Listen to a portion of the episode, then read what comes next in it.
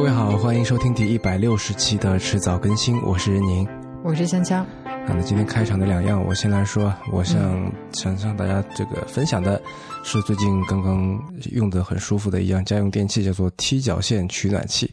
嗯哼，啊，它就是长长的一条取暖器，顾名思义，像踢脚线一样，可以摆在墙边，不怎么占空间，但是制热效率非常高。嗯啊，能够让你的在在最近这个冬天的早晨那么冷的寒潮来袭的时候，能够好过一点吧。嗯，就有点像是一个 detached 的取暖片，对吧？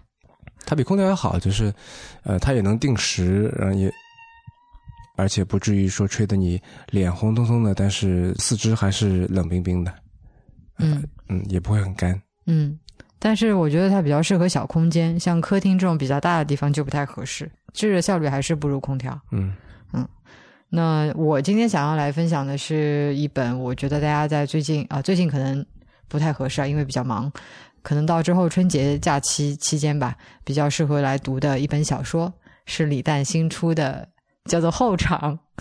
我的猫在搞我，嗯。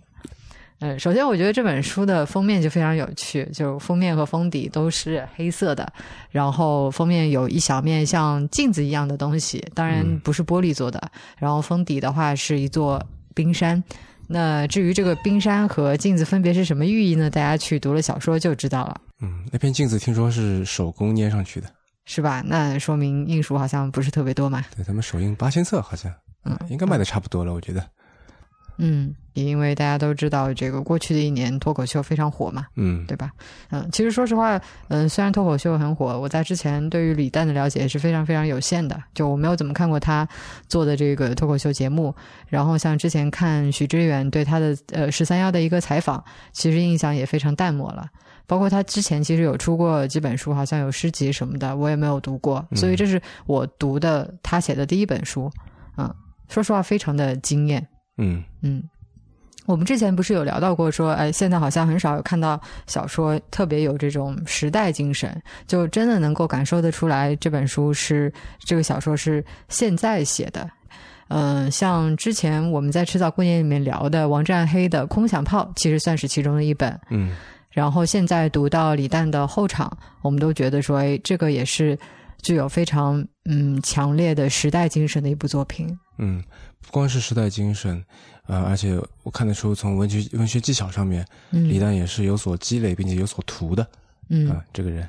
嗯他之前的两本书是不是只有两本？我不知道，但我只看过两本，一本叫《笑场》，一本叫《宇宙超度指南》嗯啊、这两本我都看过，呃，但说实话一般。那嗯经过了《后场》这本书，我觉得，呃，李诞称自己为作家，我觉得是没什么问题的。嗯嗯，好，那推荐给大家可以去读读看。嗯，接下来就是今天节目的正式内容。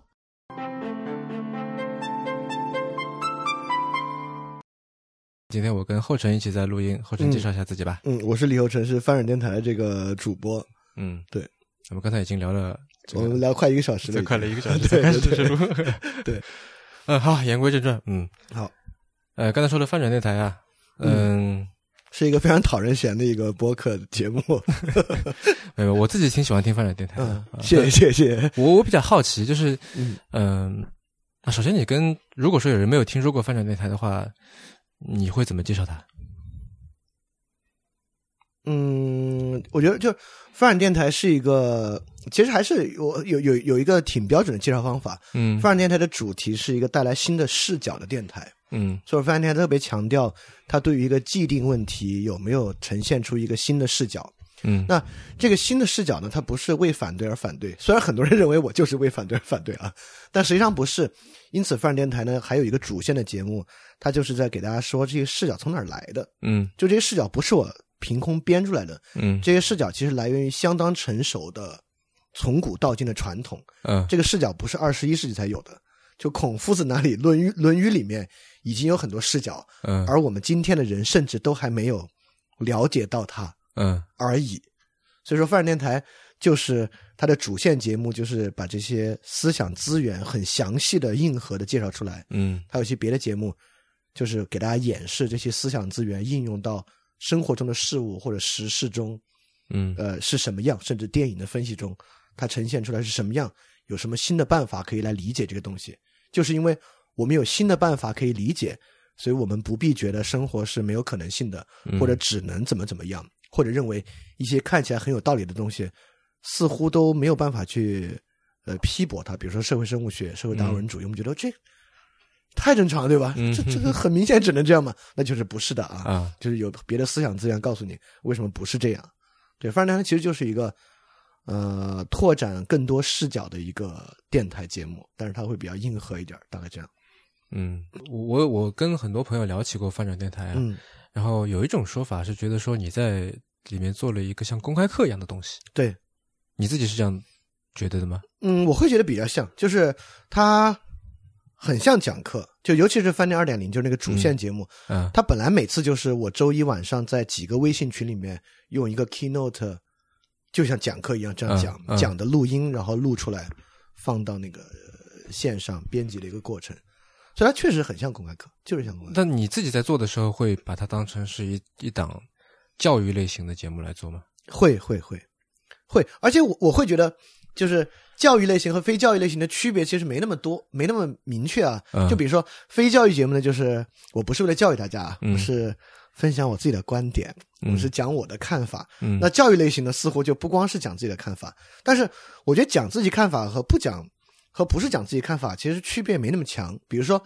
一个教育类节目，它除了在讲我的看法，它还在讲，兴许你们有些看法是错的，嗯这个有点教育了，对吧？嗯但有时候当你讲你的那个看法的时候吧，是个修辞的问题，嗯，你其实也就是在讲，如果跟我这不一样的话，是有点问题的。哎，我觉得这里可能是我我我觉得比较重要的是一个角色问题，嗯就是说，如果说是一个随便说娱乐导向的一个节目，嗯那就算是同一个话题，第一我可能不会聊得很深，第二呢，啊就是我会让大家觉得说，就算我有点观点，但我也是开玩笑的在说的，明白明白。然后说这个呃，我我就把我的这个观点说一说，你同意也好，不同意也好，随便你。对，或者说观点本来就是为了那个另外一个，比如搞笑啊，一个啊对对对是是啊就打个比方说，像脱口秀，它也会涉及到这个社社会议题，对吧？它也有观点，但是但它是为了铺垫一下或者做成梗的一部分对对对对对。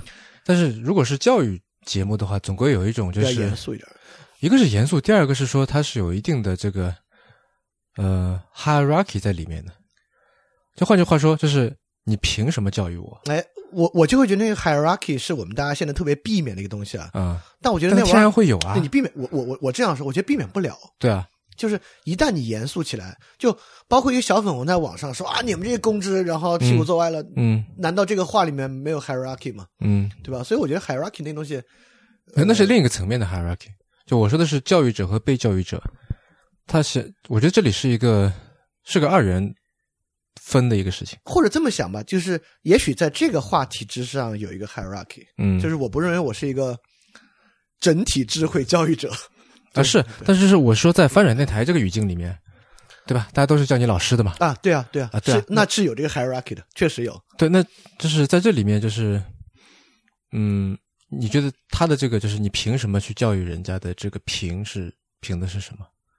就为什么为什么他们会为什么你会就这个这个天然的 hierarchy 会会形成呢？我觉得这个是这样的，呃，这其实它是个很相当重要的问题。也就是说，如果我们认为关于很多问题，我们世界上是，呃，我我们有三个方法看这个问题。嗯第一个方法就是这个世界存在真理的，嗯那么离真理离得更近、更掌握真理那个人，自然就是老师。嗯啊，我不是这么想的。那另外两种可能，第一种可能是这个世界上没有真理的，只有各自的看法而已。嗯你有你的看法，我有我的看法，嗯这些看法之间没有高低之分，那自然也没有 hierarchy 和老师。嗯那我只能说我分享分享我对这个事情的这个看法，嗯你有你的看法，那肯定有你的道理。嗯然后呃，不是这样的。虽然这个状态是大家感觉好像最舒服，现在大家最愿意的一个状态。嗯那第三种状态是这个世界上没有真理这回事儿，嗯但在某一个情境之下，有各自不同的看法和观点，嗯但这些观点确实是有高低之分的。嗯这高低之分呢，是来自于视角的深浅。嗯就是视角更深那个人，他身在何处呢？他并不是像一个数学真理一样，他更完备，他更实证。嗯不是，比如中西医之争，我们这个西医，我们这套东西更有道理。嗯，它不是这种的，而是说，就是它更符合一个人好生活的目的。嗯就是你这么去看这个问题吧，对于把生活过好吧，帮助更大。嗯就就这么说吧，在这个情境之下，嗯因此它是有高低之分的。所以在这种高低之分里面是有 hierarchy 的。所以说，所以是个结果导向的事情。嗯，是个视角导向的事情。不是，就是我说你这个高低之分啊，就是怎么样能够把生活过好嘛？这不是个结果吗？是个目的吧，嗯目的导向的东西。对，呃，我我我举个实际例子来看，我们啊举个实际例子来看，嗯就比如说我在网上，呃，我最近特别好讲的一个道理，嗯就是当老师一个道理，就是说这个人不要以恶制恶这个道理。嗯对吧？那以恶制恶当然是有道理的，我们不能说以恶制恶的人是蠢是坏，那不是啊。嗯他追求公正，比如说有人伤害了别人，该不该惩罚他？那当然该惩罚他，嗯对吧？这是有道理的，这不是没道理的。嗯嗯但是不要以恶制恶，为什么是一个更高的道理呢？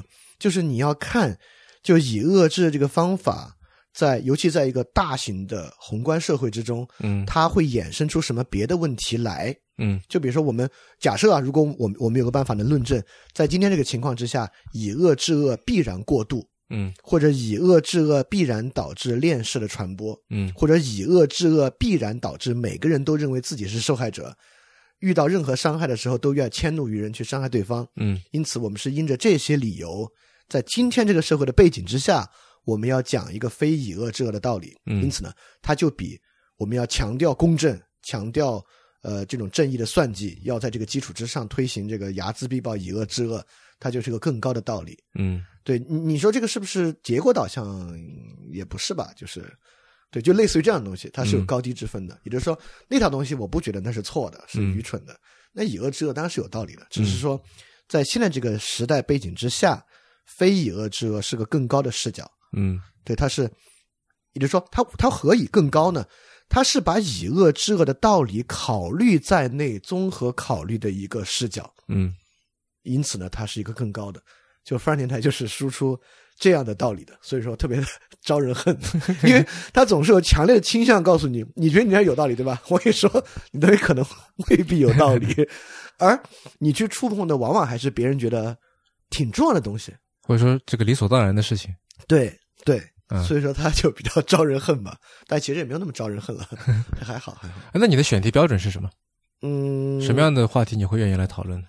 呃，其实慢慢慢慢，我还是对于现在大家遭遇的问题有一个呃有一个判断吧，就有些问题是比较核心的问题，嗯凡是跟他们高度相关的，就是比较要紧的问题，就是选题里面要去囊括的问题。就比如说这个核心东西包含几个啊，我其实都能说出来。一个是平民主义，因为我因为我我之前有一个年度专题叫个人主义平民社会嘛，嗯这个平民主义呢，今天方方面面都会跟它相关。嗯凡是跟它关系很大的，就是我认为一个值得去讲的选题和问题。嗯比如第二个呢，就是个人主义。个人主义我，我们也可以从另外角度讲它，就是我们管它叫这个认识论中心主义吧。就是我说的更明白一点，就是我们大家总有一种想法，这个想法变成一种日常论述呢，就是说，哎呀，人来世上嘛，就是要尽可能多的体验。嗯啊、经常有人这么说啊。这么说就是我们把人当做一个观察者和体验者，就我并不是这个世界上的一个实际参与者，嗯我来这个世界上更多的角色是观察和体验。嗯因此，当我通过观察通达了某种事情的本质道理之后，我的生活就能过好。嗯包括最近这个电影《这个心灵奇旅》，其实很大程度上他在讲这么一个价值观，就是活在当下和呃过好每一天等等等等，跟这个想法是是高度相关的。嗯嗯然后，然后，然后呢，就是比如说跟公正算计相关的，因为整个技术社会，呃，互联网是高度强调算计的，嗯一一套理性计算，嗯在某一个情境之下理性计算，这些呢，比如说这些东西啊，当然没有穷尽，比如以上三个，就是我今天问题的一些核心。那跟这个核心相关的呢，我就比较愿意谈。比如说和和这个核心相关的是啥呢？第一个，我们对于互联网技术的接受和看法，嗯。这跟里面起码跟，呃，其实跟这三个都有很大的关系，和平民主义、个人主义和这个算计啊都有很大的关系。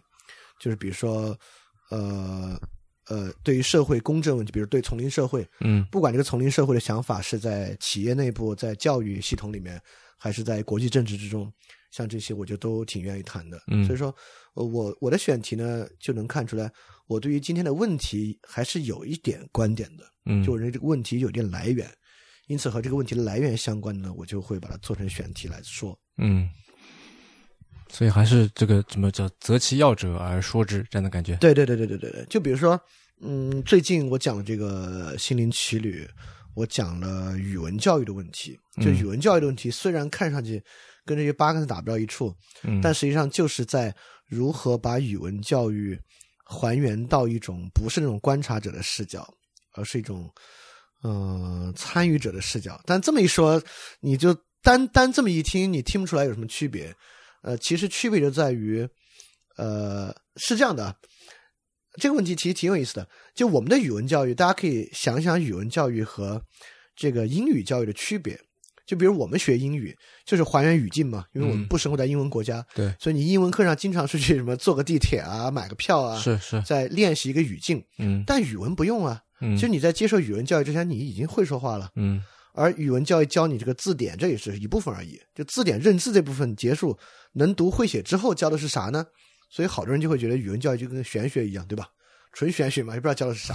似乎教的就是阅读理解，你要挖掘出文本背后的本质。嗯这个本质在我们国家语文教育之中呢，它有很多不同的来源啊，比如说来源于阶级论的本质，嗯这是一个呃无产阶级的文章，这是个资产阶级的文章。嗯因此呢，就是从背后挖掘本质。这个从背后挖掘本质跟很多东西高度相关。我们认为这个男性的 PUA 啊有一种本质，我们认为啊这个国际政治之间啊有一种本质。嗯特朗普的话本质上他是个白人至上主义者，嗯因此他的话需要这么理解。因此呢，我们的语文教育和我们平时理解文本的方式，就产生了一种单一视角之下挖掘话语本质的一套想法。这个想法就跟我们刚才说第三个那个认识论中心主义高度相关。嗯就如何能够不这样看待语言，或者说还原到我们实际上是怎么去理解文本。语文教育应该促使人如何产生对于文本的理解。嗯对你就会发现，为什么我去讲语文教育，就是因为绕这么大一圈，嗯跟这个问题相关，而且问题很重要，是因为今天我们泡在文本里，我们读微博上人发发的话、微信文章，今天其实是一个阅读文字量比以前大的不知道报纸时代嗯，大多少倍的一个时代。是所以今天我们跟文字的关系其实又重要又奇怪，又被歪曲的很厉害。嗯。所以说我就讲这个语文。那这听起来像是一种为听众服务一样的心态，因为你刚才说这个问题很重要，我就在想说，它对谁重要呢？对于大家的好生活很重要，就因为正是因为这个问题，大家的歪曲性，它其实带来很多生活的困境。嗯比如说，它带来人跟人不理解，它带来网上大家曲解别人的话，过度简单的理解别人的话，嗯然后互相的责骂、攻击。就是现在大家是这样的，就是翻转电台有一个基础在啊，嗯就是其实大家普遍认为这个时代相当的糟糕，嗯，就是普遍认为糟糕到有点悲观的心态了，什么内卷啊，这那这那非常非常多、啊。对对，而且大家普遍有一种特别绝望的心态，就是这些东西根本解决不了，就是因为这些问题的产生几乎是必然的，嗯而且是不可能改观的。所以翻店不可逆不可解。对，所以翻店从另外一个角度，很大程度上提供这些新视角，就是想告诉你，你只要换这个视角看，你就会发现现在的情况不过是可能性之一而已。另外一种可能性是长这个样子的，嗯，你立马就发现，哦，哦，是可能的啊。那你是就一个教育者的心态在做这个节目，你觉得听众是以一种学生或者上课的心态在听吗？嗯，我觉得这个不重要，我觉得听众以 open 的心态听就行了。也就是说，哎，对你这个问题问的特别好啊！我觉得听众什么心态呢？就是今天很多节目啊，不光节目了，今天很多的书籍、电影、微信公众号文章，他教给听众的是他早就知道的东西。嗯，你读或者是他想听的东西，想对看的东西。对，就听众读完看完之后，不会觉得哇这玩意儿挺新的，而是觉得、嗯哦，你看真的是这样的。嗯，哇，我那个想法好正确。就今天好多书你读完之后发现啊、真是如此。比如说，对，因为他追求的是说啊，这人说的对，对，然后而且对的人是跟我好像，你看我也是这么想的。对，然后转个朋友圈，对吧？对啊，也就是说，翻店呢，就是呃，你他也不是学生的心态，上课的心态，就是这真的是新视角，嗯就是你这个视角你得适应适应，你得慢慢发现，我操，是这样哦哦，哦嗯，原来是这么回事儿啊！就是这里面很难得到就觉得哇，跟我真像哇，我也是这么想的，就就就比较少这种东西。嗯如果这么讲，说明我失败了。所以说，他有一个比较开放的心态，就是来接受，哦，还可以是这样的这么一种心态就行。嗯。刚才说到听众，就是那你希望，就是理想当中的这个听众主播的关系是什么样的？你会跟他们交流，对吧？会会会会，因为有微信群嘛，所以说其实交流是相当直接的，嗯。包括他们呃，包括评论啊，但微信群更直接啊，就什么嗯认可不认可，呃直接怼回来，这说的不对，等等等等的，还是很直接的。我觉得这就是一个很好的关系，就是嗯。因为呃这么说吧，翻店提供的不是一个结论，嗯。就翻店提供的是一套观点和视角，哎，这个观点和视角是需要带入到听众自己的生活之中，他拿去试着演绎一下。嗯哎，我的情境跟你这个情境，你说很像啊，我试试看是不是一样，能不能用这个来理解？如果能的话，OK；不能的话，我得怼回来。嗯你说的不对啊，我我这个我这个事情怎么不行？就比如说，我这我在这里面有个很重要的，也是跟认识论中心主义和个人主义相关。就我在翻店节里面高度的批判当代的心理疾病和心理学的观念。嗯我认为今天绝大多数心理学疾病都是被构造出来的。嗯当然，我我先说一句啊，翻店里面有听上去特别耸人听闻的很多观点，但实际上都不是我原创的。嗯就比如说心理疾病都是构造的，什么阿伦特、桑塔格，嗯，这个就是几十年之前，这是都是老都是老观点，是早就老观点了。比如这个呢，就会有很多听众说，哎，你说这个方法，比如这个听众说我就是一个中重度抑郁症患者，嗯我做量表的感觉跟你说就不一样，那我就得来群里或者后续的节目再去解释，就我这个视角如何来看待你这个问题等等等等的。嗯我觉得这就是很好的一个关系，就听众拿到这个，他真的拿到他的生活情境里去试试看，说不说得通，能不能产生新的理解。如果不行的话，我就要甩回来；如果行的话呢，呃行的话就行吧，就类似这样的一个。听上去有点像是某种开源软件社区一样的感觉，就你做了一个软件，然后抛出来，然后大家去用，然后说有的人说我拿它做了个啥，有人说做了个啥，有人说来报个 bug，有人说给你表示一下感谢，对，有的人说你这套方法就不对，你这个根基上就是有问题的。对你，哎，你我觉得你你这个比喻也挺有意思的，有点像，嗯而且确实就是翻店很多期节目似乎就是一个像小插件一样的玩意儿。嗯，一个工具嘛，对吧？对，尤其是最近讲的维特根斯坦的部分，因为维特嗯根斯坦有很多呃解决这个语言问题和语言误用的方法嘛。对，确实很多人就会拿去用，甚至有的人会教条式的用。你还会在节目里说不不不，这不是这个用法这个东西你要这么用就教条了，嗯它得是怎么怎么用。就是这么说的话，有一点点像，它像是一个提供的一种思维工具一样的东西。嗯对但是它不是那种 know how 的思维工具，它不是那种嗯步骤式的思维工具。你只要听完我这个语文的这一期，你未来拿到一篇公众号文章，你只要分成五步，这样这样这样这样这样就能理解。不，不是这样一个东西，它是一个嗯新的视角，就你可以拿这个去，哎，它就像是一个有色眼镜一样，你就可以戴着这个有色眼镜看。只是原来我们认为有那种纯透明眼镜，嗯。看到事物的真实，没有，都是有色眼镜，只是嗯。我这个有色眼镜可能更容易还原在这个情况之下你对它的看法，它就是一个新的有色眼镜。对嗯他们就拿这个有色看看，哎，我戴上去之后糊了，什么也看不着了，嗯 或者我戴上之后看东西是矛盾的，嗯他来报个 bug，我告诉你啊，你把眼镜度数、嗯角度调调，这样你就看清楚了。对对，嗯然后这个例子特别好，它就是像一个一个小工具一样，一开源社区一样。对，嗯。那你觉得大家就是除了这种知识性的和视角之外，还是就还要还希望能获得什么呢？你希望他们获得什么？啊，就是那个嘛，就是翻店每期结尾的那句话，就那句话叫做“要记得敢于去相信”。嗯就是一种可能性，因为你只有换这个视角之后，你才会知道，呃，不，不能用才会知道，你才可能更去知道，不管是你自己的好生活，还是社会形成一个有序的状态，嗯，你跟其他人关系有序状态、亲密关系等等等等，嗯。是可能的。嗯。就是你要相信这种东西是可能的，嗯。这种东西不是在今天的社会之下它是必然悲观的，就是反悲观是这本非常非常重要的一个东西，嗯，就是饭店想提供的一个很重要的就是反悲观。嗯，你刚才说到一个词，我觉得很有意思，秩序。对，就你自己来做这件事情，嗯。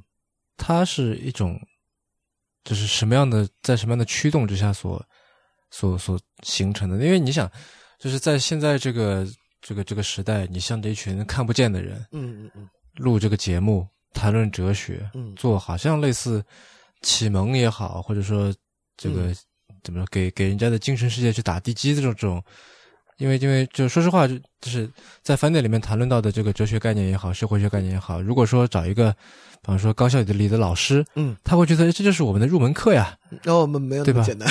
不是，就是我的意思是说，你在谈论的这个东西啊，它不是说一个怎么说呢，就是一个嗯非常高深的学术概念，说说到了某一个点，说就是呃，比如你发写一篇论文，然后说可以可以说呃又把人类对于某一个概念的理解往前推了一步。它还是一个面向大众的东西，不是吗？哎，你我的感觉是你说的这个是、我认为是科学和人文学科一个很大的区别。嗯，就是科学是推往前推一步，对，人文学科其实不存在往前推一步这个方法，因为科学总是能够。为什么我们科学认为是往前推呢？嗯这个前有很多不同的方向，比如说从四 G 到五 G 速度更快，似乎是前进一步，或者从一种分散的理论，这是电力学，这是动力学，嗯嗯嗯它们能够合到一起，成为一种呃更概括性的力学，这是嗯概括性更强，是往前推一步，就它的概括性更强，到大全理论就推到终极点了。但人文学科没有呃所谓往前推一步，或者很难说往前推一步。我觉得人文学科是个这样的东西，因此在这个视角之下呢，一个普通人的自己的生活与人文学科所谓的最前沿之间，也能达成一种呃共同的视角来看待吧。嗯就我我认为人文学科就像黑格尔说的那个东西，就人对于世界的理解是网状的，嗯，它不是深入的，它不是越来越深的，而是网状的。也就是说，一个人文学科的比较高级的境界，是你能把很多东西联系到一起。嗯当然，人文学科现在也会有好多推进的方法，比如哲学，我们拿一个人一本书里面的这个概念，把它钻得特透那种的。嗯这种呢，不管是我的感觉，还是我特别喜欢老师陈嘉映老师感觉，嗯都会认为这个是人文学科沾染了科学的不良习气，走嗯走了一条邪路。就人文学科重要的就是你能不能把问题的想象勾连到一起。嗯我举个最简单的例子，就比如说社会生物学和社会达尔文主义，它对于生活是一种理解，嗯但这套理解要去勾连性的理解人的很多无私的举动和合作举动，就会比较困难，解释不了。解释不了，嗯或者他很粗暴的解释它，嗯这是一种更高的算计，或者是吧等等的东西嗯嗯嗯，或者他就是疯了，就是嗯有病才这么做，就是脑子里想不明白这么做。因此呢，人文学科其实就像是一个人理解他自己的生活一样，它促使一种更广泛的勾连。嗯它促使你能够把这些现象都能够，呃，以更融贯的方式理理解到一起来。嗯而这个呢，我认为对于今天的人的生活是需要的。为什么我要强调今天呢？假设过去有一个农民在农村里生活，嗯根本不用听范儿电台，没有任何帮助。嗯就是他的生活就是自然融贯的。嗯只有今天我们进入到了细节的分工，处理这么多不同的知识、技术问题，处理好多比我们自身生活大得多的问题。比如说，今天我们在网上需要去讨论这个社会的男女的关系、女性主义如何理解，这都是比你自己的生活世界大得多的问题。嗯但是现代社会就是这样，你不得不处理、考虑这些脱离情境的更大的问题。只有在这个情况之下，你才需要勾连，不勾连会怎么样呢？比如说，对于今天的粉红啊，我们大家都会有一个看法，就是这是很多人看这个观视频和观察者网的一个发现。嗯凡是这里面谈谈宏观问题的吧，哇，中国必胜，美国必败，嗯，大家一片欢欣鼓舞。凡是谈微观问题的吧，一片哀鸿遍野，哇，完蛋了，我的生活一潭死水，内卷卷的太厉害了。嗯这就不容贯。按理说，那这么强大，你生活应该跟着特别好，特别有希望才对。嗯一个人是怎么能够对于宏观问题那么自信，有那么强烈的信心，但是对于自己的微观生活保持了这么悲观的态度？像这个就是不容贯。嗯这种不容贯很多，包括很多根本性的无法容贯的东西。比如说，很多人会认为今天这个社社会亲密关系已经不可能，我们跟其他人的好的互相理解已经不可能。但是呢，他又无法遏制自己对其他人的欲求，对其他人跟人跟人关系的诉求。嗯他在别的地方，比如说他在描述一些呃不利关系、原生家庭，他又认为那种好的关系对于我今天有好生活是必要的。如果没有他，我就今天就必然糟糕。这不是把自己往这个绝路上逼吗？对吧？你就我就必然糟糕。嗯这所以不容贯的，要么你会矛盾，要么呢你把自己往就逼到绝路上，就最后只能得到一个结果，叫它必坏。嗯所以说呢，这不是一个翻转电台是面向大众的。嗯但是由于今天大众的生活，我们可以说现代性生活难度是很高的，嗯所以说导致今天的人不得不，呃，用翻转电台的一个话说啊，就是都成为知识分子的生活，嗯都必须用一种带有智性的理解的方式去理解自己的生活。嗯实际上，今天的人也都这么做，所以才会对知识付费有那么大的诉求，对心理学有那么大的兴趣。大家去接触内卷这样的社会学概念，说明大家意识到了要这样，但好多时候呢会陷于一些中间的陷阱，呃嗯，浪漫主义啊、科学主义啊等等等等，就是满足于一个过于简单的答案，就停在那儿了，嗯导致还是不容贯，或者把自己往绝路上逼吧。嗯所以今天的生活就是这样的。所以说，范儿电台确实是一个面向所有普通人的，它是一个非专家的东西。但是呢，我又觉得它不是一个入门的简单的。实际上，最近饭店的主线节目在做维特根斯坦哲学研究的分节剧读嘛，嗯这个在哲学系里面也觉得应该算是 难度最高的一个嗯项目了，就能把文本精读到这个地步，对对对一节一节读，所以它还不是一个特别简单的东西。不是，就我是说从整体来看啊，就维特根斯坦的部分，我觉得的确是就是很难，说实话非常难。但是说，嗯、我觉得尤其是在在你早年那些节目里面，啊，那些节目感觉是有点像是哲学通识课，哎，对对对对呃这种感觉。对，嗯那会儿这个说到了范儿电台开始，其实挺有意思的。范儿电台是以非常功利的目的开始的。嗯，我那会儿不是做了一个 A P P 叫想借嘛，对，借东西的 A P P，嗯然后做到后面已经很不顺利了。唯一借的比较多的就是书，嗯在那上面借的书呢，很多时候是理论书比较多，可能跟我的兴趣、认识朋友也有关系。嗯所以那会儿做翻店纯粹是为了扩一扩这个读书的用户，嗯所以做一些跟书和知识相关的内容，嗯看能不能吸引到一些嗯，对于嗯读书有诉求的用户吧。所以最开始没想现在这些，嗯就最开始就是为了做这个孤注一掷的做这个将死 A P P 的拉新嗯 来做的，只是后来慢慢慢慢才做出点感觉。嗯呃，其实现在这个方式的起点是有一个系列节目叫《欧洲历史与欧洲思想史》的串讲，嗯，就是一边讲欧洲历史发展，一边讲思想史。就是我们不不是讲康德，而是讲就康德的时代，欧洲在发生啥，嗯康德的想法和法国大革命有什么关系，等等等等，就是把这个思想还原到历史情境之中嘛。嗯我觉得从那个系列节目开始是这个现代饭店的起点，就是现在我想做这个事儿的起点，嗯是从那期节目那个系列节目开始的。所以早期那期节目确实像你说的，它更像是一个通识课啊，就是嗯很泛泛的一个通识课。对嗯，那么就是到现在这个这个形态，就我刚才想说的，就是我觉得我我我听下来哈，嗯，总觉得有一种这里面有一种既是英雄那种情节在里面，好像还好，就是为为什么呢？因为就是就是说，就是因为我我能理解你是一个对某种秩序或者说去建立追求某种秩序，它能给你带来趣味的人。我觉得你是在追求某种思思想上面的就秩序，说，哎呀，其实其实我告诉你，无论是说这个东西本身它就是还有另外一种想象，还是说我跟你说还有另外一种什么东什么东西，我觉得教育本身是在重建某种秩序。哎，我倒觉得 arrangement，我对我倒觉得，我特别关注的不是知识和思想的秩序，而是人跟人具体的秩序。对对对对对对，是我我总感觉你在你在做一个，你是个秩序建立者，有这种感觉。你可以这么说，嗯。但我觉得这不是每个人都想的吗？就是比如说，如如果一个人在一个婚姻生活中，他跟他的孩子，嗯，他也在促使他的生活变得对对对是。嗯，但是就是那种是相对来说比较容易去达成的哦一种。我觉得现现在让婚姻生活有秩序很容易吗？这样说吧，这它是一个它它是一个比较容易着手去做的事情，啊就这是啊很多现成的解决方案，对吧？有很多人可以去，你可以去咨询，或者你可以去想说啊，可以做这个，可以做那个。嗯，但是我觉得你在做的这个事情，就是我觉得给我有一种就是英雄主义情节的感觉我觉得没那么悲壮和英雄主义，就是啊，不是说悲壮啊，就我想说的是里面似乎有某种责任感。啊，对责任感是肯定有的，对吧？就跟蝙蝠侠似的，就是哎，我看到有很多坏人，所以我我得去，我得去行侠仗义。倒不是很多坏人吧，呃就是还在还是蝙蝙蝠侠的语境里面，呃，就是啊孔子那种责任感吧。但是这么说更给自己贴金了，蝙蝙蝠侠还不够，能往孔子这儿来了。对，呃，是有责任感，肯定是有责任感的，呃尤其是越做越有责任感。但这个责任感，我哪来的呢？对我想区别它跟英雄的这个区别，就是责任感它不是那种英雄式的责任感，嗯就是说，呃，哎，是这个样，就是它是很日常的，嗯就是我没有那种，我我没有那种心态。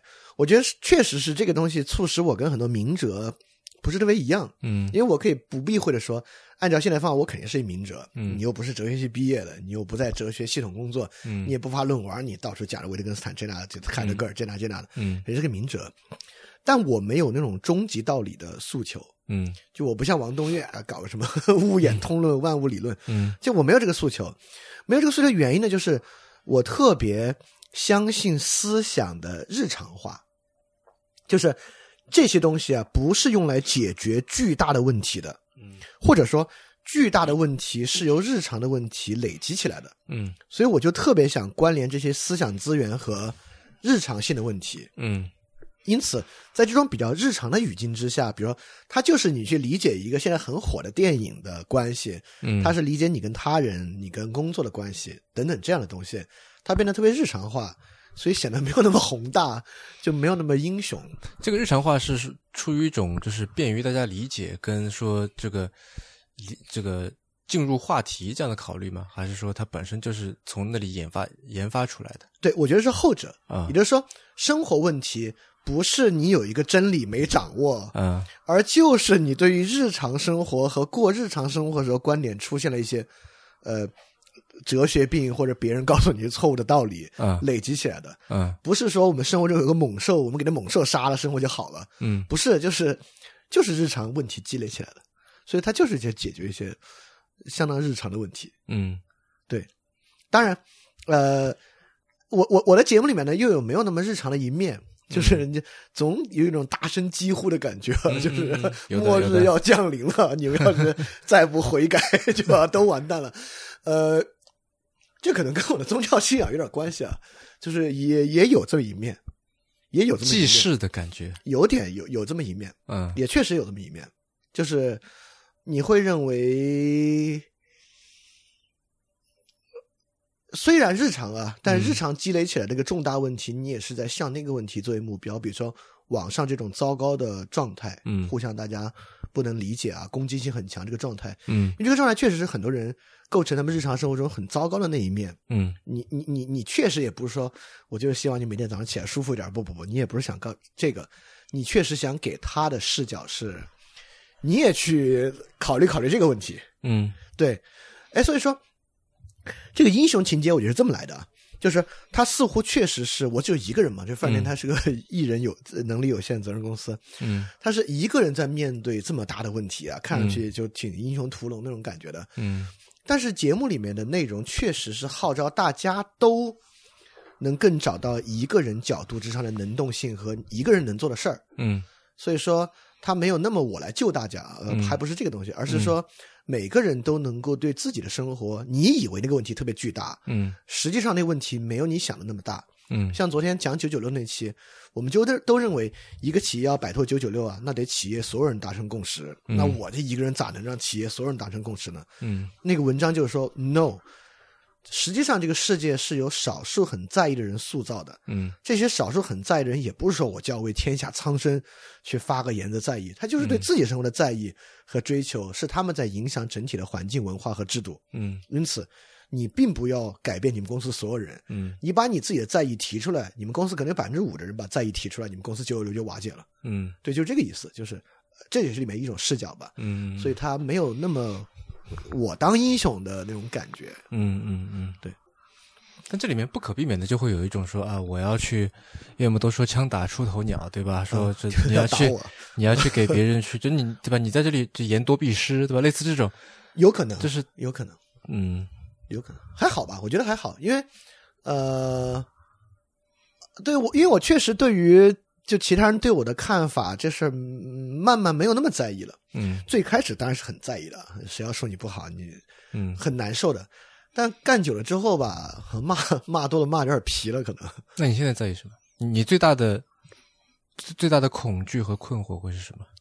不是针对我的，就嗯我现在有很大的就我最近越来越恐惧和困惑，就是大家对于特别简单的视角和道理那种彻彻底底的相信，是我还挺恐惧的事儿。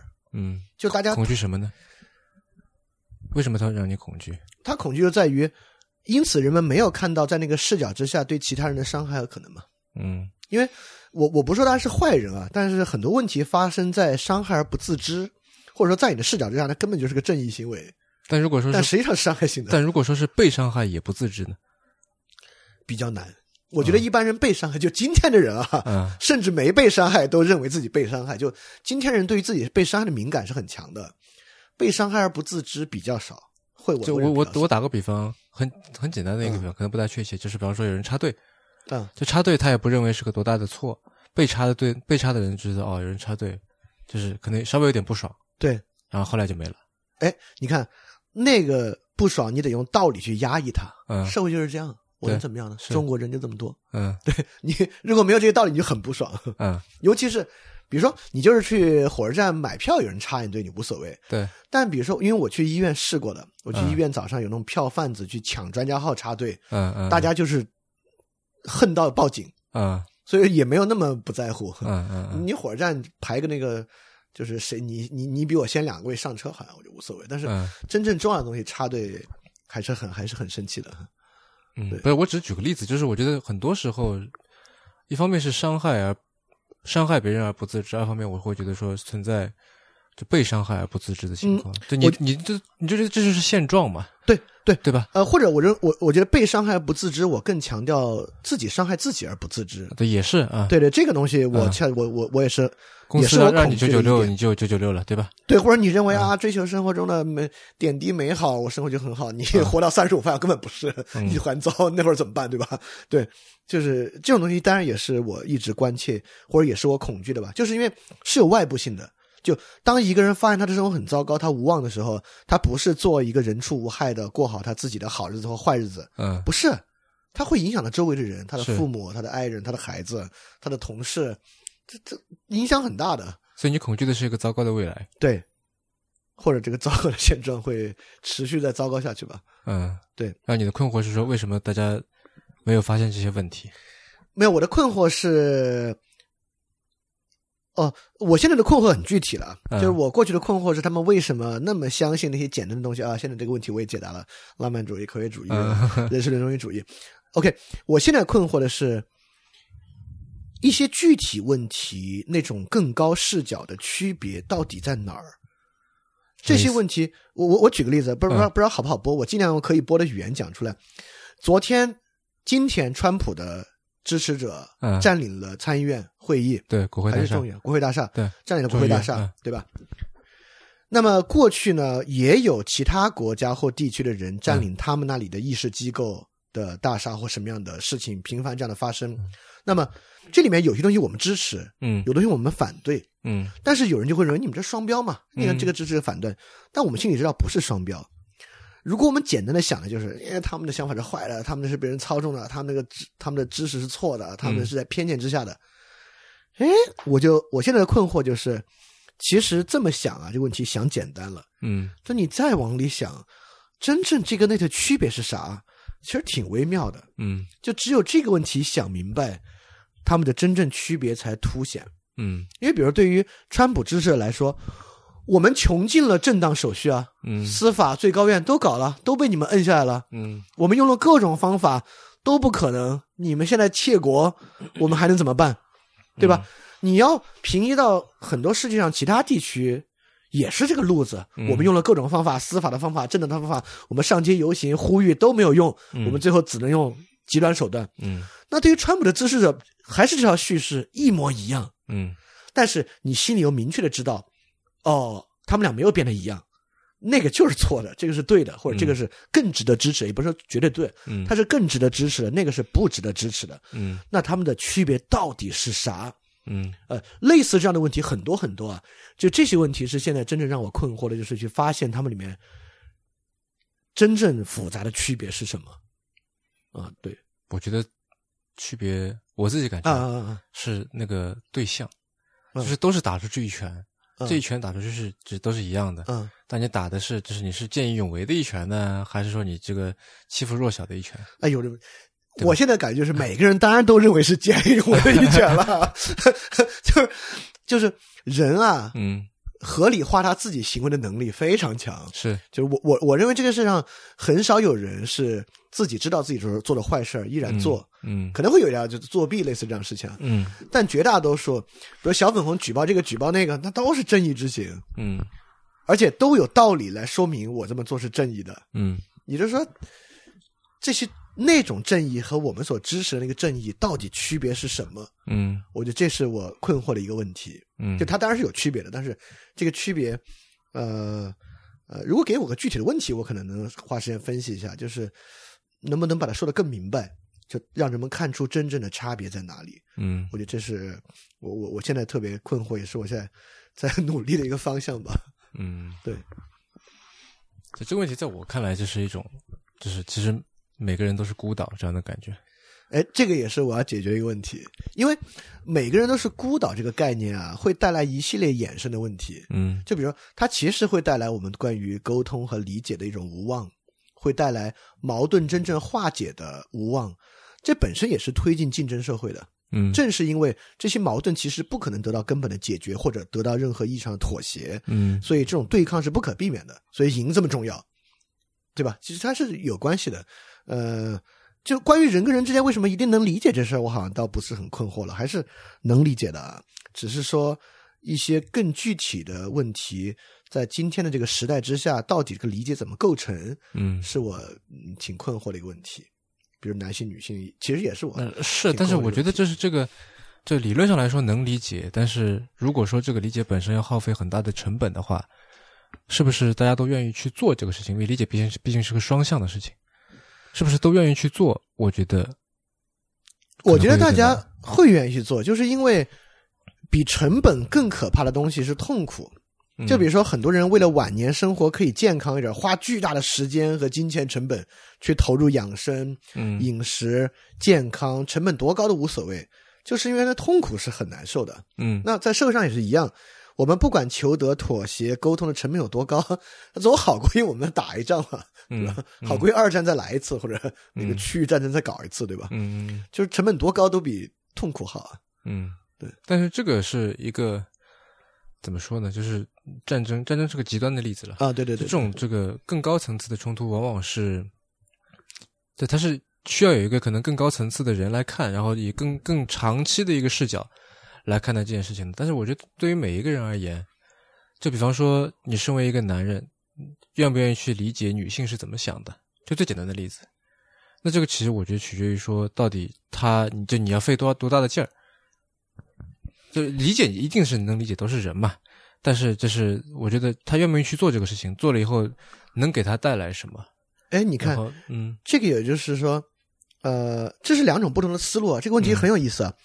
呃，一种思路会认为，我们要促使人与人的理解，嗯，就需要帮助他们搭建理解的桥梁，告诉他们理解的方法、思路、知识，嗯构成他们的理解。对，就这么说你总懂了吧？这种感觉对啊，另外一种思路会认为，我们要促使人与人的理解，是要拆掉阻碍他们理解的墙，啊阻碍他们理解的方法、知识与信念。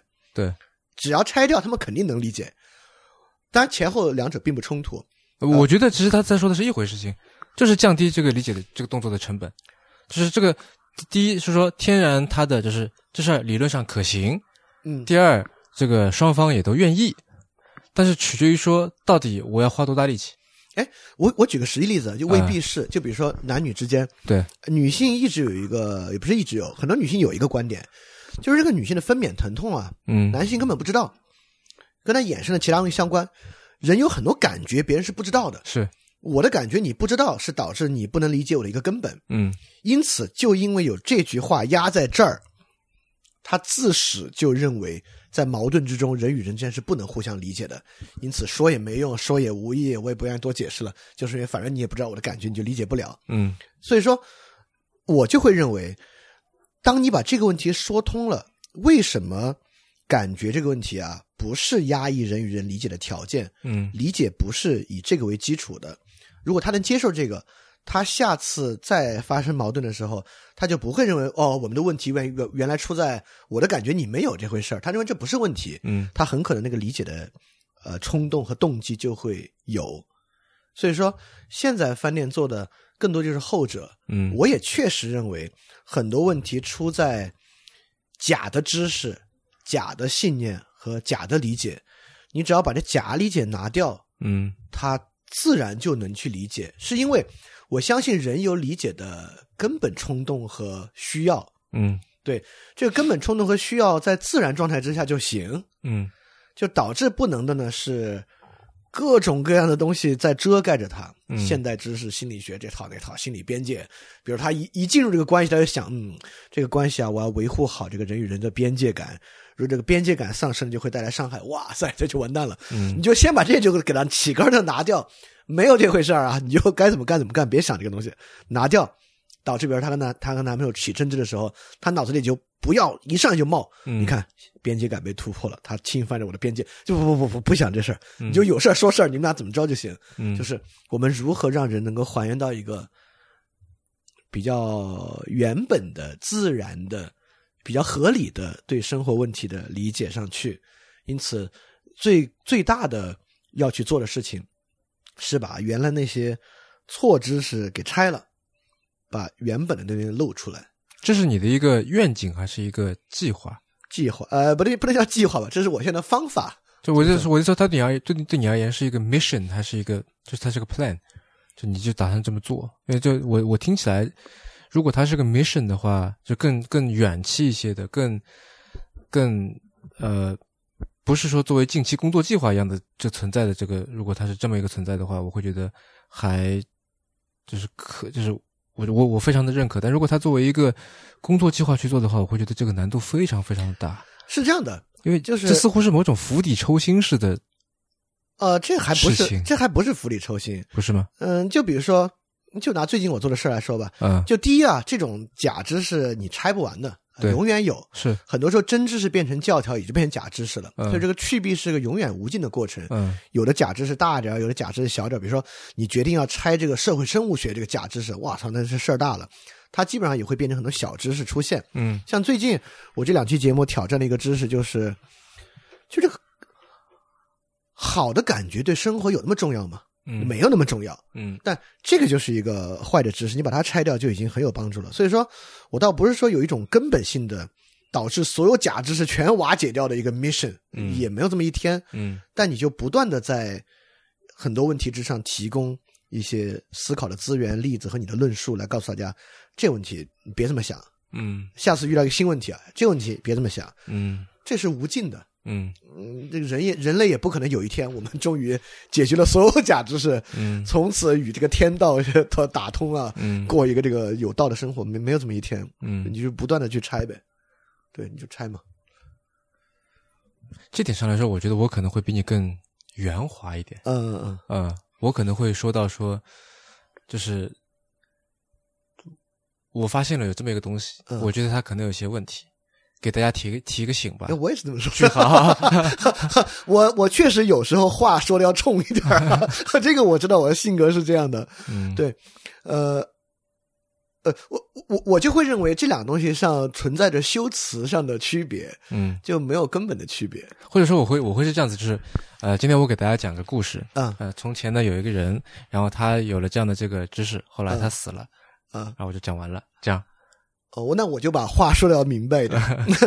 你你知道我我我我我为什么要把话说的明白一点？嗯就是因为那些就所谓那些不好的知识啊，那些嗯错误的观念，他们说的是很明白的。嗯比如说心理学上说这个心理边界，嗯这个心理边界要解决什么问题？如何让你与其他人不不，这不是不是不是说如何让你少受其他人伤害？那说的嗯清清楚楚的。所以如果你说的模模糊糊的吧，他嗯嗯听着挺有道理，转身就忘了。嗯所以你必须今天说的很明白。我今儿就告诉你啊，心理学这个心理边界的观念肯定是错的。嗯或者我我我当然可以不用说的这么 strong，我可以说他绝大多数情况之下这个概念是不适用的。嗯为什么等等等等的。当然，我其实我的激烈程度也就到这儿了，我不会说的更激烈。哎，sometimes 我可能说的对某些具体的人事物激烈，比如我人都是傻逼，就这种话我是说过的。比如说，呃，心灵奇旅是烂片儿嗯这些话呢，如果你现在问我，它是不是都 necessary 呢？它未必 necessary，就是你嗯不说这事儿吧，好像也不是说你讲那套道理就崩溃了，你必须 呃说 no self 是傻逼什么的。嗯好像没必要。但我对于控制我这方面的预的这个表述，好像也没有很想。嗯我感觉哎，我在这里，就是就是在这里，我觉得呃，像像我是比较喜欢《心灵奇旅》这个片子的。嗯然后呢，就是在你说出《心灵奇旅》是烂片的这个时候，就是我呃就是我觉得这这是一种性先天的性格呢，还不知道是一种天赋哈。我一点都不会觉得说不冒犯。对不开心，然后哦反而我会有非常强的好奇感。那我觉得你就是很 open 对于新的东西啊。但是呢，就是我能看到的大多数的情况，或者说大多数就是。就可能是沉默的大多数啊，就是嗯来来来来来说的，可能只是少数，也有可能。嗯，但一旦你说《心灵奇旅》是烂片儿，然后。不是，然后他如果但凡有那么一点喜欢《心灵奇旅》的话，嗯，他会觉得他受到了冒犯。是是是，就他也不是这个导片子的导演，他也不是里面的配音演员，但是他会觉得说，哎，因为我你说我喜欢的东西不好，你就是在否定我。嗯，对。这个我其实，在后一期 special 里面，我还讲了我对这个原因，就是为什么会发生这种事儿。嗯我我还有一个原因，就是你不是被你觉得好的东西支撑的，嗯你是被你做的事儿支撑的。嗯但很多人是被他觉得好的东西支撑的，嗯因为他做的事儿就是一份谋生的工作而已。嗯他工作这些钱消费的东西，他的品味嗯才是支持他合理性的东西。嗯所以说，我就认为这本就是消费主义，尤其是体验式消费讲的一套神话。嗯你是被你的品味塑造的，你的人生合理性来源于你的品味。嗯所以说，对我我就是在挑战这个，所以很多人不高兴嘛。但是我也会把这个道理讲出来，就是你你想想是不是这么回事儿嗯然后，因此他跟那个挑战构成一套整体的说法，可能有点对某些人可能有点启发吧。就是别这么着这个品味这个道理，品味这事没那么重要。就是嗯你觉得好的东西无所谓，包括我我也会举自己的例子，就比如如果有人说维特根斯坦傻逼，维特根人就是数学太差了，他要数学好点儿就不会这么想逻辑。嗯我不会觉得我靠你怎么会这么说维特根斯坦，我的世界崩溃了，就、嗯、没关系嘛，就是嗯 就我也我也不靠维特根斯坦来树立我自己，我就看看有没有道理或者怎么去反驳就行了。我也没有觉得冒犯。我我觉得你说的是一点，但是另外就是说，就是那种能接受一个事实，就是说人是有多样性的，嗯任何一个东西，哪怕你觉得再好，世面世界上世界上面肯定还是有人觉得它很烂，嗯就把它作为一个事实，一个既成事实接接受下来，接受下来。你就是你喜欢一个东西，你觉得周围人都喜欢，只不过是你还没有遇到觉得觉得它烂的那个人，嗯，就是你总归会遇到的。肯定有啊，啊、所以就是就，当然。然后当你遇到的时候，你不会觉得说非常吃惊，对，别千万别就是哎，你在这儿哈，你出现了，啊就是这感觉。去知乎上看看特蕾莎修女、甘地和曼德拉骂的人，主要是骂的人，你都不会遭遇什么少部分人觉得他不好，你都会加，为什么主要是差评呢？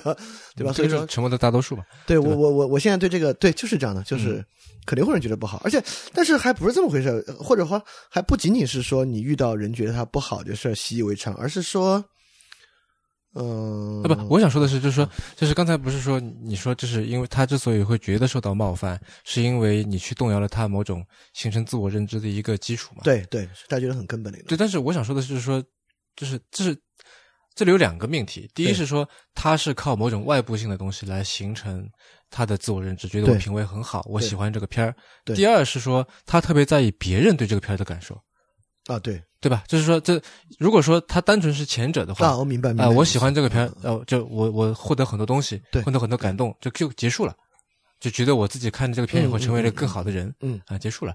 但是另外他必他必须要靠别人，就我觉得他好，但这真的好吗？然后说要看别人也觉得他好，哎，那我就觉得我我相信我自己了。嗯，这里有两层这个意思，我觉得，对，就第二层其实来源于这儿嘛，嗯，就是很多人的信念也不是靠纯粹自己的想法和感觉支撑的，嗯。呃，就其实人人也都是这样，嗯，就是我们大多数人的信念还是得在于他人的共识。嗯。就共识这个事儿，我觉得人所谓的，比如说批判性思考、独立思考，这事儿我想出来了，全世界就只有我认可，但我把这个问题想的特明白，嗯，你们所有人反对我都不在意，我倒觉得这种事儿也不太有。就是大家对于共识要求的强烈程度会有差异，很多人特别强调共识，很多人没有那么强调共识。但共识这事儿吧，还是大家的一个都会有的诉求。所以第二点，那个我倒挺理解大家，就是不光自己觉得好，还希望别人也觉得好，不要有人觉得他不好。这个想法，呃，这想法挺正常的，只是说有人可能对这个要求特别强烈。啊是，我觉得觉得不好，他就受不了。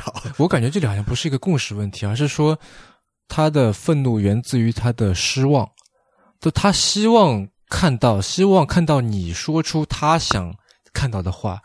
当你说了一个完全相反的东西的时候，是他的失望引致了他的愤怒。哎，我不觉得失望。你你你从这个角度理解，我认为这倒是个公正观念。嗯也就是说，比如说，如果有人跑到面前大骂特蕾莎修女，我也会生气，原因是因为不公平。嗯他特蕾莎修女做这么多好事儿，他还受到人的指责，嗯这事儿不公平，嗯这是对他的污蔑。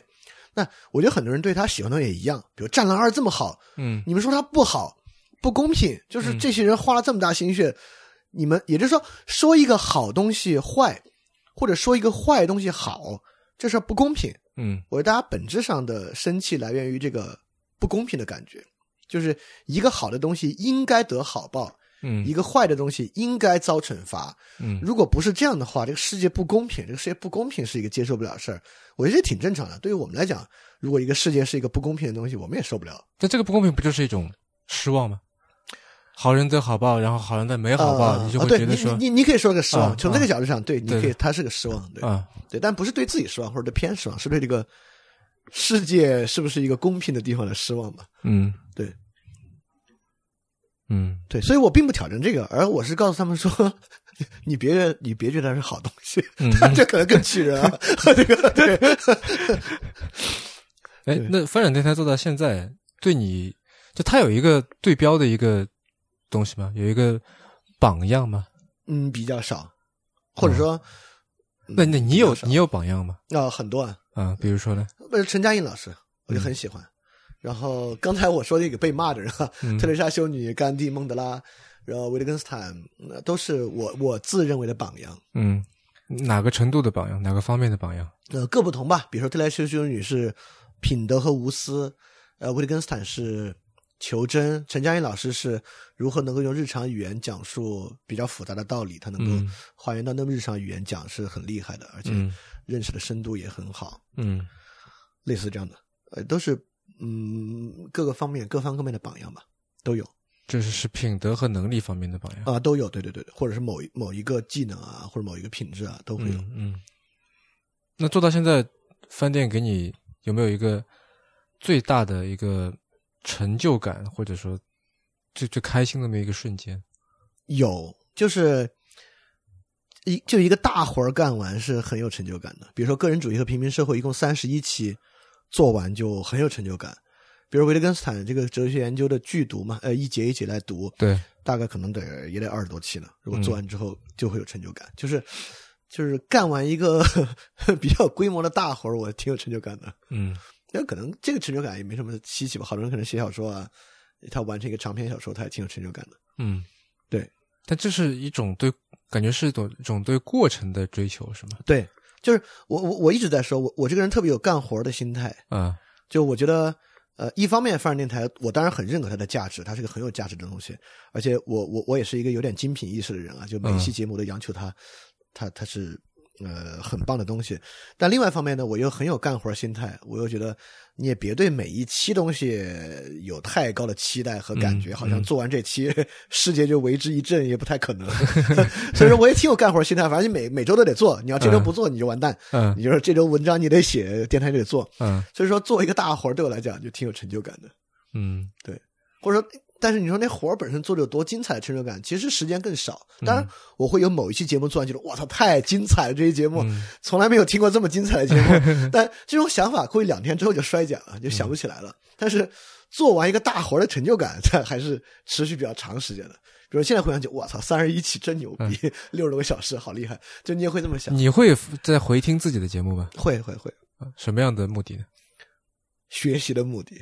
嗯，真的，就是因为范儿电台篇幅很长，里面有很多细节的知识和细节的论述。嗯我现在要这么一回想，我也想不起来。人的记忆力是有限的，嗯所以有时候我也会觉得，哎，我记得我曾经讲过那个问题，但我已经忘了我怎么讲的了。会有，嗯然后我就听一遍，嗯哦哦哦，这么回事儿。嗯对，就是学习一下，学习我自己。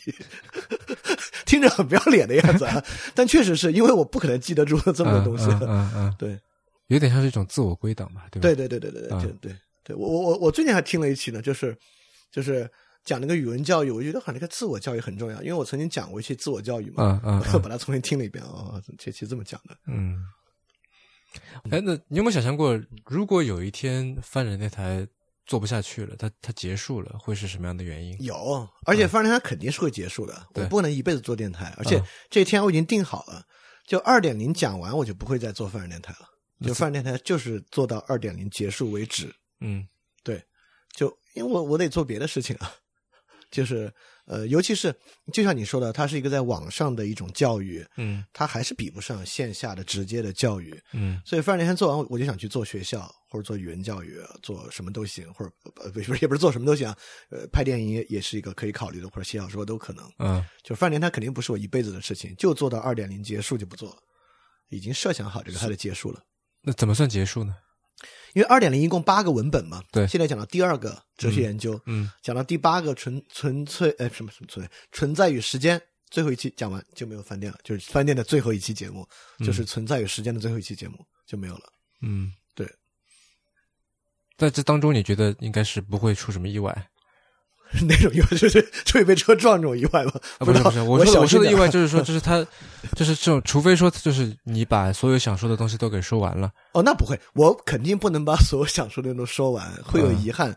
但是我倒不觉得，第一啊，不可能说得尽的；对，第二，你这辈子还是得干点别的事儿，嗯或者以别的方式来做这个事儿。嗯就是我很想做实际的面对面的教育，嗯教小孩、教大人都行。对，所以说范儿电台，我就能把这八个文本讲完啊，就是 也算是给世界 留下一份厚礼了，也算是，就是干别的了。嗯，对。有没有人说过你是一个自我很多的人，或者换个词更更直接一点，自自恋的的人对肯定会很多人这么说，啊，肯定会很多人这么说。虽然你怎么看？我其实真不是一个自我很多的人。嗯我觉得有有有几个明显的证据啊，就第一，我对于他人夸我或骂我这事儿很不怎么在意，嗯，就骂和夸我都不是特别在意。第二，就对于哎，等一下，等一下，嗯为什么呢？为什么会不在意？我觉得这种是两种，就是我大概能总结出两种情况来哈。第一种是说我对自己的呃认知不由他人改变，嗯你说好也好，不好也好，反正我觉得我就是厉害的，嗯嗯嗯无论你怎么说，就是你说你觉得好，你就是说了一句。太阳从东边升起来，啊。那句话对吧？你说不好，就是说了句太阳从西边升起来，嗯，就我的牛逼已经是这么自然事实。对吧？这是这这是第一种，嗯所以这别人说什么无所谓。嗯嗯。呃，第二种是说说话的这个人不重要，嗯。就是说你你啥也不懂，这个一个小孩牙牙学语说了句什么话，你也不会当放在心上。嗯，呃，还呃你看，那我就提出另一种可能，啊就是他说的时候也是一种很短暂的情绪，啊或者说人去反思自己厉不厉害，就是一个很短暂的情绪。嗯你现在觉得特别厉害，然后过两周这个抑郁情绪上来，觉得自己一文不值，嗯，就是都都不是，就是我都我的我就是我觉得评价这事儿没那么重要吧，嗯嗯，就是牛不牛逼这事儿。比如他今天骂说刘生臭傻逼，他可能半小时之后就不不都不用半小时，半分钟之后他就彻底忘了这事儿去玩别的了，或者他夸你特别好，也不代表他就真的对你东西特别上心，或者会改变或怎么样。就对我来讲，我会觉得这个事儿本身啊比我重要。嗯。我觉得这是我没有那么自恋，或者对于夸和骂没那么感兴趣的原因，就是、嗯因为我确实有点感觉这个事儿不是从有范儿电台才开始才有的事儿啊，嗯。这这种几好几千年之前，从孔子、柏拉图或者任何中间任何一个老师都在做这个事儿，就我只是跳到这个长河之中也做这个事儿而已。嗯对我就这还是那干活心态，我就干活，就是我是一种干活心态，还是一种像像自我牺牲一样的感觉？嗯，没有自我牺牲。我觉得你看他的对比是我没有艺术家心态，而是一嗯个干活的心态。对，就我没有觉得我在产生表达我自己，产生特别好的作品，他需要被他的他需要他的光啊，需要被其他人来 认可。就是我干个活儿，我这活儿干好，不是我的意思，就是说，这我我我我不知道是为什么，没就是没没有自我牺牲感。因为第一啊，我现在你你你你也能看到这个物质生活，嗯还是挺还是挺挺不错的啊。嗯这狗养的也挺好，嗯，所以你要问我牺牲了啥，我没有牺牲啥。不不不，不是说牺牲了，就是具体的哪一个哪一件东西，或者说哪一个机会，我觉得这里面是一种，就还是我刚才想说的这个英雄济世的这么一种心态，就是这现在我们面对很大一个问题，嗯嗯嗯，然后看这个这种救民于水火，这可能有点夸张了，嗯，是类似这种感觉。这种感觉比较少。比较少。比较少。而且我跟你说，这个感觉即便有啊，嗯嗯，这个基督教有一个很重要的东西，就是你也是罪人之一，嗯你的罪不比别人少。嗯所以说，克服罪这个事儿啊，是大家共同的事儿。嗯就是你虽然在帮别人克服罪，并不代表你是一个已然摆脱了罪的人。嗯就你身上问题一点不比别人少，嗯所以说你也不必特别高看自己或怎么样。这可能是基督教或者基督徒一个一个、哦不是个教条，但它是个事实。就你对于自己身上的问题是很明白的。比如说，很很很多人觉得我烦，我不觉得他们是。是错的，确实，我有时候话说的特别 strong，像我刚才说，有的时候你说那话是 unnecessary 的，确实是，但你一个劲儿上来了，就嗯。就非得说出来不可，嗯。那也不也不也不必要，那是你的问题，就是你还没有克服那个问题。嗯。对。所以说我我所以我我没有觉得我特别自我或特别自恋，嗯。自信，但我不知道他有没有那么明确的分别啊，自信和自恋。我确实非常自信，就我比如我对于我做的节目，如果有人来问我说，呃，你那期节目里面有有没有哪个地方你认为是有问题要说错了？没有，就肯定没有。嗯嗯 我我我我我我会有这样的说法。对嗯。我我刚才在沉默着想的嗯是说，就是为什么会给有人以这种自我很多的感觉？就是因为，嗯，就你的观点太多了，你怎么有这么多想法呀？怎么对啥都有想法呀？嗯对，就看着有点自我吧。因为今天大家对自我，呃，哦，对这个问题我可以有比较好的一个回答，因嗯为我觉得大家今天对于自我有一个很重要的感受方式，是你对于其他人生活的介入。嗯就一个自我很少的人，应该让其他人如沐春风，你的存在感比较低。嗯就是或者你润润物细无声的参与到他人生活之中，自我比较少。但如果你在他人生活中，或者你在社会上，你的存在感特别强，而你特别强烈的介入到别人的生活之中，你对他人的生活用不好的话说指手画脚，嗯，那这种人应该就是自我很强的人。就是那个 man man 那个叫什么男人的说教叫什么啊啊啊，对？Mansplaining，对对对那感觉，嗯。对，那我就很显然会被感受为有这样的一面，嗯，所以很多人会认为我很自恋或者自我很多吧。嗯。就你怎么这么样介入别人生活啊？嗯。怎么别人做啥都不对是吧？嗯。是不是怎么都你都有说法？这也不行，那也不行，嗯。可能会被人认为自我比较强吧。嗯。其实还好，对，但很多人可能不不 不认可这个点啊，我也能理解。嗯，做了那么多期音频节目以后，现在又开始做视频了，对吧？对，刚刚完结，不，那那是别人找我做的，那倒不是我自己的不是你自己做的策划吗？参与的策划，但不是说我想做个视频，而不是、嗯是看一下说有一个视频有这么一笔钱，做不做、是吧？嗯做那在想做什么？对，所以做视频不是我想我我之前自己做过一点视频，嗯就现在我做完这个视频，我的感觉也一样，就是做视频太累了。我不是累，当然都累，就或者说做视频的性价比稍微有点低，性价比就是说我做视频的时间 做十期电台节目都做了，啊啊啊啊但做视频你就能做这么多东西，就你你会有很多心思花在但它呈现的东西不是也更多吗？视频里面信息量更大呀。不可能，视频信息量能有多大？啊不，我那我是指只说，就是如果你单纯单纯就说文本量文本的话，对吧？对，但是但是它体现的各种，比方说语境、对环境、它的表情，对啊很，漂这亮的东西，些对，对，这些都蛮重要的，这些都嗯蛮重要的。嗯呃呃，我我我可能比较更偏重，或者我更重视文本一点吧。嗯，我就觉得视频的文本量还是不够大，或者为了形成那个文本量，它前后花的其他的时间有点多。就感觉说这点话，就是其实发一篇图文、发一篇文章也就够了。呃，对，居然拍了一个也也视频出来就能说嗯对。十几个人花了好几天做出来。啊，对对对对对啊对对。当然，视频有视频漂亮，像梁红那期，我就觉得嗯，对对对，他前后包括村里的东西啊，非常非常棒，那个我很喜欢。嗯就是性价比低不一定不好嘛，嗯就是你有时有时候做点性价比低的事情，它东西比较精品一点，也挺也挺好的。嗯，对，行，差不多。那嗯，今天这个感谢后晨来啊，呃，感谢你来，对，在这么冷的一天，我现在 在他的太冷了场子里面。今天真是太冷了。嗯，那我们有一个小惯例啊，每次嗯。都会请嘉宾来推荐一个东西，这个环节叫 One More Thing。One more thing，对，你来推荐一个书啊、App 啊、产品啊、人啊之类的，嗯。说说理由。就推荐我最近做的吧，因啊。为就就就就感觉就想，就是伯格曼的电影。嗯，啊，我觉得伯格曼电影对今天的人很重要，为什么？就是呃，因为今天的人对于与他人的情感这个事儿啊是比较恐惧和悲观的，嗯会觉得人跟人之间啊都处不好。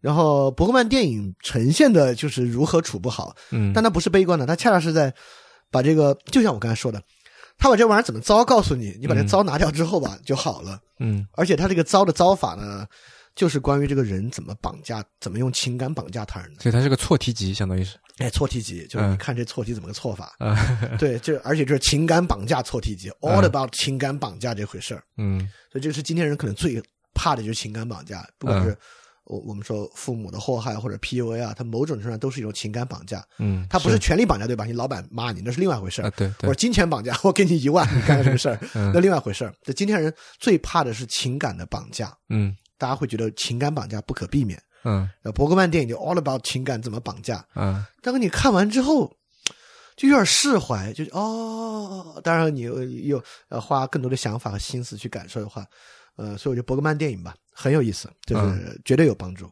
行，嗯，对对对，我就推荐这个。好的，那就先这样吧。好，谢谢谢谢，好特别感谢啊，嗯。能让我再再再喷一会儿，又喷了一会儿，啊，谢谢谢谢。您刚刚收听的是迟早更新的第一百六十期，这是一档探讨科技、商业、设计和生活之间混沌关系的播客节目，也是风险基金 Once Ventures 关于热情、趣味和好奇心的音频记录。我们鼓励您与我们进行交流，我们的新浪微博 ID 是迟早更新，电子邮箱是 embrace at weareones.com，啊，拼法是 e m b r a c e at w e a r e o n e s 点 c o m，啊，欢迎大家写邮件来。那么，如果您想要访问迟早更新的网站呢，就可以在浏览器地址栏输入刚才那个邮箱的后缀，在网页的导航栏中就可以找到迟早更新的网站链接了。啊、在迟早更新的网站上面呢，我们为每期节目都准备了延伸阅读啊、希望您善加利用。啊、如果您喜欢这档节目呢，也欢迎您收听我跟 Real 搭档的播客《提前怀旧》啊，希望可以最近更新一期。嗯，我跟锵锵希望通过迟早更新，能让熟悉的事物变得新鲜，让新鲜的事物变得熟悉。下期再见。